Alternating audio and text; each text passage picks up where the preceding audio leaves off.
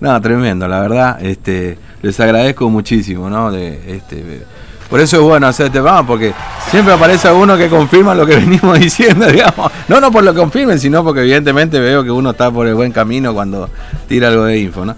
Bueno, muy bien.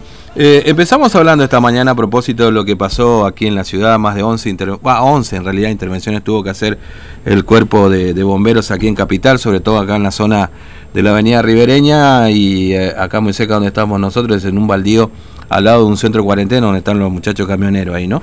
Pero bueno, hubo otros sectores de la ciudad también donde este el fuego eh, llegó a las casas, podemos decir. Si bien es cierto que hubo distintos daños, bueno, ahora vamos a, vamos a conversar con un colega, un amigo además, con el, amigo Claudio Tono Aquino que tiene la amabilidad de atendernos. Tono, buen día, ¿cómo te va? Fernando te habla. Hola Fernando, ¿cómo te va? Bien, bien, Un abrazo fuerte para vos y a ese equipo. Bueno, qué gusto escucharte, Tono, como siempre. ¿eh? Bueno, alguna vez, ¿eh? alguna vez contaremos esa historia porque le cuento a los oyentes por ahí si no lo saben. Tono compartimos, eh, eh, periodista por supuesto acá, compartimos redacción en tiempo, ¿te acordás cuando recién empezaba? Yo recién empezaba, vos ya tenía trayectoria, ¿no? Mamá, qué escuela, ¿no? Qué cosa linda. Fernando, y mira, mm. esas son las excepciones. Yo, por ejemplo, te escucho todos los días. Eh, no, pero bueno. no, seguro que sí. Yo soy el desagradecido en todo caso de que no te llamo más seguido. Bueno, Antonito, escúchame, ¿qué pasó? ¿Vos tenés tu, tu, tu casa quinta que la venís trabajando, laburando? ¿Qué pasó? Primero cuento la situación geográfica donde estamos para que la gente se ubique. Sí. Somos un par de ocho vecinos, ocho casas, casas quintas, que estamos a dos kilómetros y medio al sur del eje urbano, es decir, en el extremo sur de los barrios Nueva Pompeya y Santa Isabel. Mm. Frente al Hotel Lérida y pegado por el campo de golf y el Aeroclub Formosa. Sí. Somos gente que compramos terreno porque quisimos tener un lugar lejos de la ciudad, extendidos, y nos colocamos aquí y con mucho esfuerzo pagamos lo que había que pagar y empezamos a construir donde todo hay que autoproveerse. Aquí no, no hay ejido municipal ni nada parecido en cuanto a servicios. Y bueno, fuimos haciendo, yo estoy a 60 metros de la ruta, en una la primera manzana, donde la única edificación es mi casa, 20 por 50, y recurrentemente tenemos problemas de incendios, siempre, no ahora, siempre tenemos, o de inundaciones.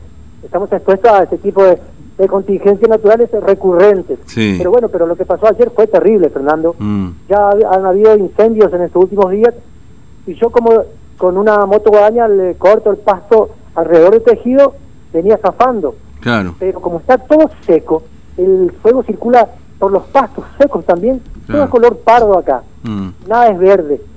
Y ayer venía de la ciudad yo en la moto y veo el incendio al sur de Nueva Pompeya ya de este lado del puente San Hilario.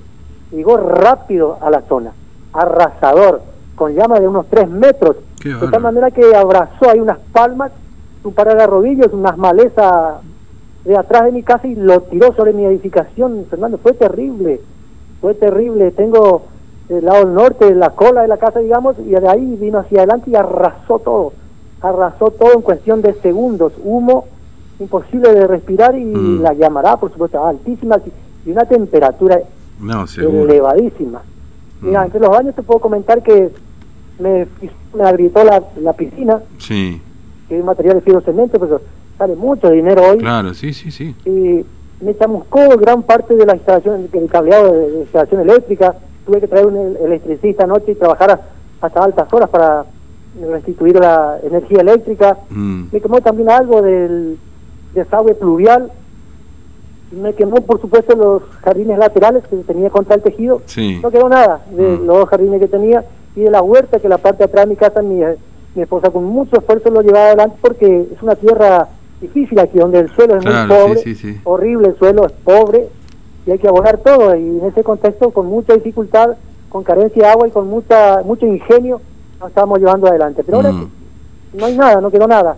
Y me quemó varios postes. Los mm. postes salen, tienen mucho valor económico y salen con 1.250 pesos cada poste. Mm. Tengo que reponer varios. Mm. Y así, daño material. Pero por supuesto no, no, agarró la casa. Ahora, perdón, este tono. No, no llegó a tu casa, ¿por qué, digamos? Porque paró el fuego, llegaron los bomberos. que postería. Ah, pero no postería de ladrillo. Pero sí los postes que están a un metro de mi edificación pues, se quemaron todos. Claro, todo lo que está ahí. Que una vez que el tejido se quema, ya no tiene la calidad original. Claro. Se afecta. Así que hay que reponer todo. Qué cosa.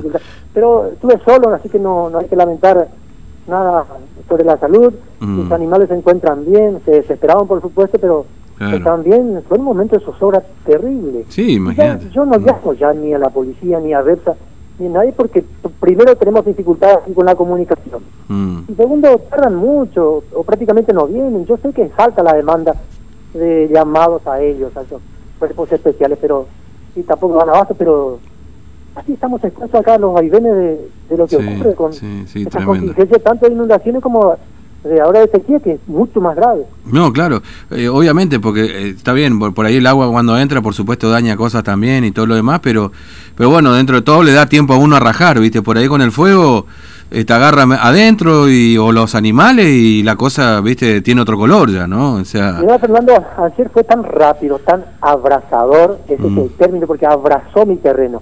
Y yo atiné a llamar a WhatsApp al resto de los vecinos, que somos ocho en total, Mm. que estamos comunicados así por grupos, porque también tenemos tenemos visitas de eh, amigos de los ajenos seguro, recurrentemente acá. mm, seguro. para sí. completar, para completar.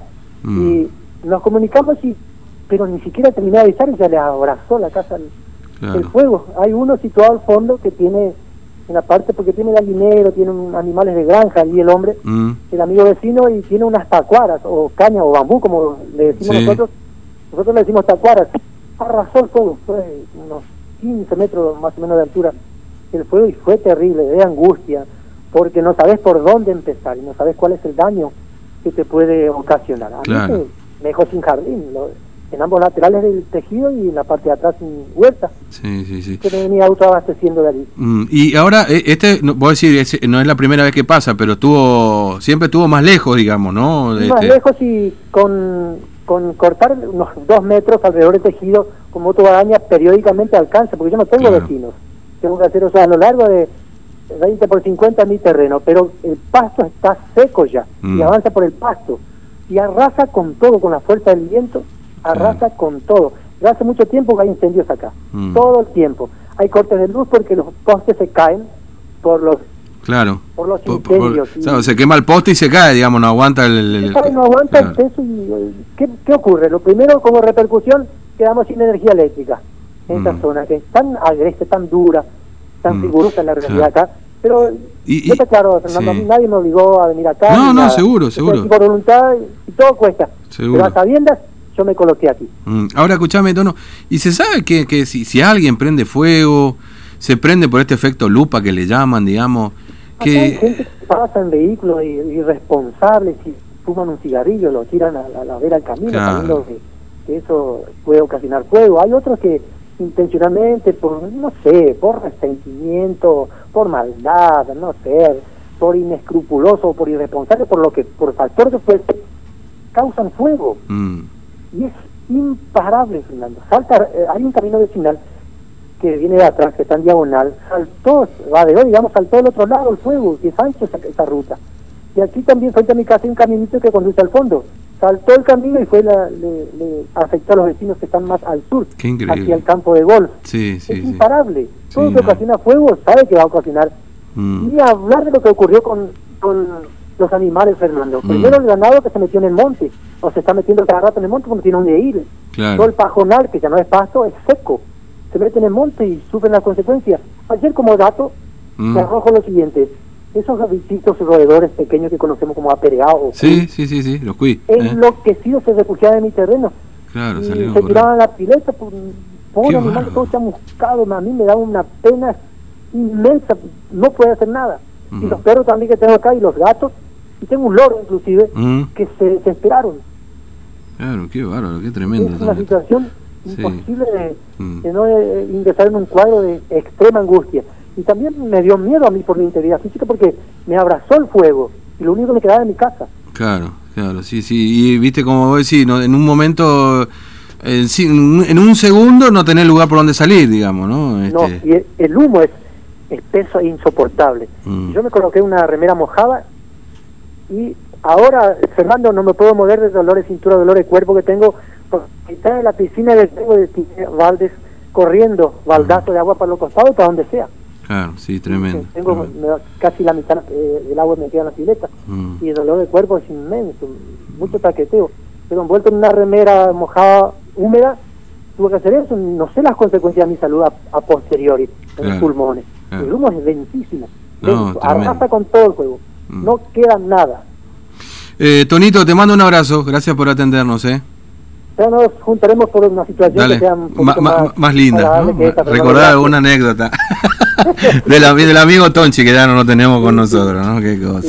Bueno, eh, te mando un abrazo, Tono, gracias. ¿eh? Gracias. Hasta, luego. Bueno, Claudio Aquino, le decimos Tono, compañero este, de, laburo cuando uno recién empezaba ya en el viejo diario Tiempo. Y también el, cuando le menciona a Tonchi, este, Miguel Jiménez también, que fue nuestro jefe de reacción, que ya falleció también en aquel momento, ¿no?